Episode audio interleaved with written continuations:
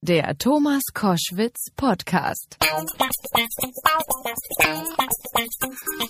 Bereits seit Anfang Februar läuft die Show Quizduell sehr erfolgreich im Vorabendprogramm der ARD und ich freue mich sehr darüber, jetzt mit dem Mann zu reden, der das, glaube ich, mit initiiert hat, jedenfalls wunderbar moderiert. Jörg Pilawa ist am Telefon. Grüß dich.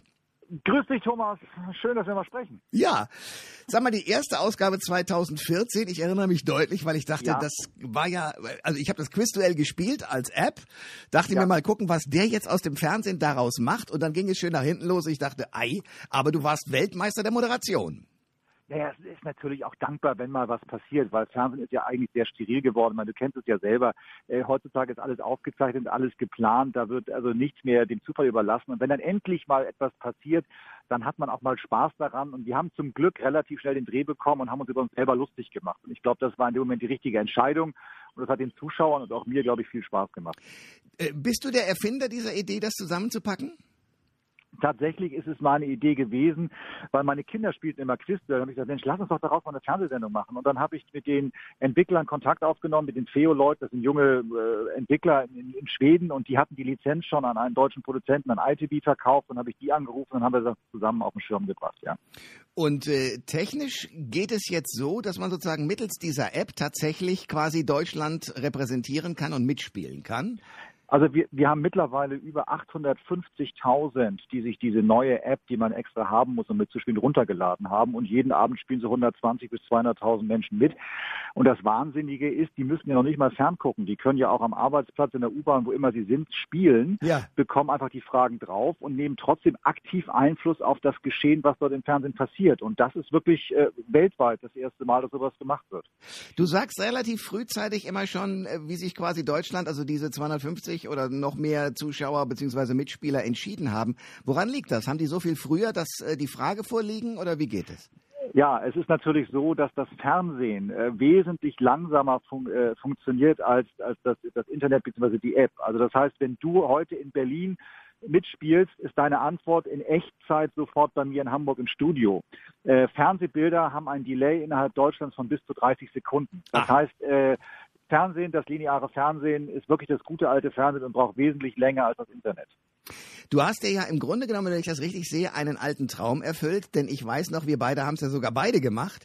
Äh, Im Ja. privaten Fernsehen ist es so, dass solche Game-Shows, wie die ja heißen, teilweise im Reihenabwurf, also sechs Stück am Tag produziert werden. Ja. Diese hier geht nur live. Das heißt mit einem Wort, du hast wirklich die Arbeitszeit von äh, mal eben anderthalb Stunden und dann gehst du wieder nach Hause, oder? Ja, ich mag das gar nicht laut sagen, weil alle Leute mich erst bedauert haben, Mann, du musst täglich arbeiten. Dann sage ich immer, ja, das sagt man einer Friseurin oder, oder einem Postboten. Ja. Ich muss tatsächlich jeden Tag erst 15.30 Uhr aus dem Haus. Ich fahre dann ins Studio, gehe in die Maske. Das dauert in meinem Alter immer ein bisschen länger. Aber bin um 19 Uhr wieder raus und 19.30 Uhr zu Hause. Also ich habe wirklich momentan äh, paradiesische Arbeitszeiten, muss ich mal ganz ehrlich sagen. Du machst das, ich, ich guck das, weil ich sende nachmittags im Radio parallel zu dir Ja, und, und ja. guck das vergnügt. Äh, du machst das sehr entspannt und sehr vergnügt und dann erzählst du aber, du willst im Mai damit schon wieder aufhören. Warum das denn? Also es ist, es ist erstmal nur bis Mai geplant gewesen. Ähm, wir wussten ja auch nicht, wie es überhaupt funktioniert. Jetzt läuft es, müssen wir sagen, toi, toi, toi, recht erfolgreich. Aber ähm, äh, danach sind andere Sendungen geplant und vielleicht kommen wir im Herbst damit nochmal wieder, aber das ist noch nicht spruchreif. Aber erstmal ist am, am 13. oder 15. Mai ist erstmal Schluss. Hm. Wer macht euch die Fragen? Weil ihr seid ja zum Teil sehr aktuell auch.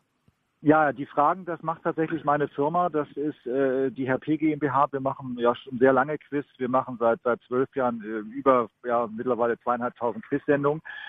Und man muss ehrlich sagen, das wird ja auch nicht leichter, weil man hat das Gefühl, das ist ja alle schon mal gefragt worden. Ähm, deshalb brauchst du gute Quizredakteure und ich muss ganz ehrlich sagen, die, die ich da habe, sind schon großartig. Tolle Leute.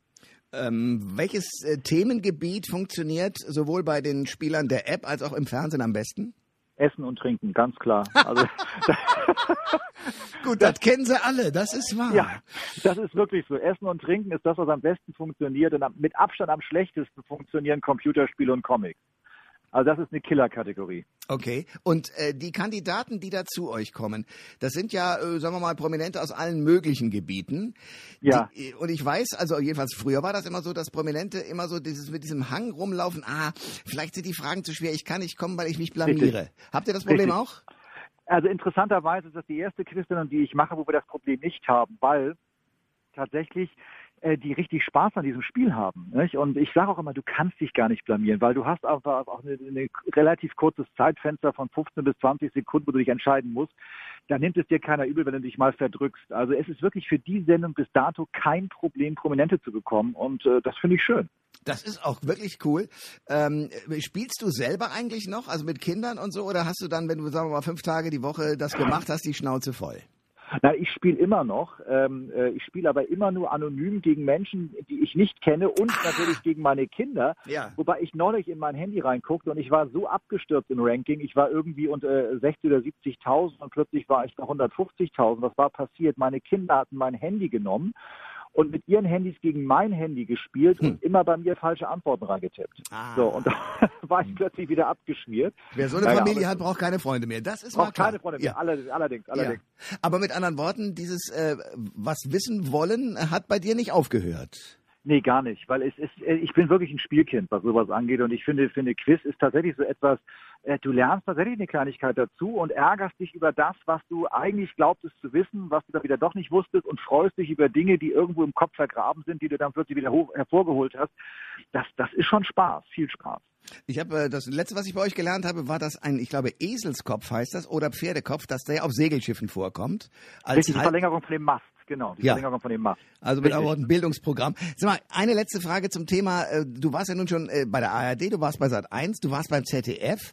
Da ja. hättest du ja große Aufgaben lösen können, äh, inklusive der Nachfolge von irgendwelchen Wetten das Sendungen. Du bist aber zurück zur ARD. Gab es da irgendein Motiv? Also es hat, hat ganz klar etwas damit zu tun, dass ich für mich so eine, so, so eine Heimat und Zuhause brauche. Und der NDR, der für mich der federführende Sender ist bei der ARD, sitzt in Hamburg. Ich lebe in Hamburg und beim ZDF war ich halt unglaublich viel in Köln, in München, ja. in Frankfurt, in Mainz. Und ich wollte einfach wieder äh, nach Hause. Und ich werde dieses Jahr 50 und das war für mich immer so ein Ziel, dann irgendwann mal wieder in Hamburg anzukommen. Und äh, gibt es, wenn du dieses Alter jetzt schon ansprichst, den Plan, noch mal die große Samstagabendshow zu machen oder ist es out? Na, ich, ich glaube, ich habe ja sie machen dürfen, war eine tolle Zeit. Wenn es eine gute Idee gibt, ich sehe momentan keine große Show-Idee, die am Samstagabend sieben, acht Millionen Zuschauer holt. Die sehe ich momentan nicht. Wenn sie irgendjemand mal wieder hat und ich die Chance hätte, klar würde ich es machen, aber ich sehe sie momentan nicht. Okay, also ich freue mich, dass du jedenfalls noch bis Mai jeden Abend in Erscheinung trittst und mir wichtige Fragen vorlegst. Danke fürs Gespräch.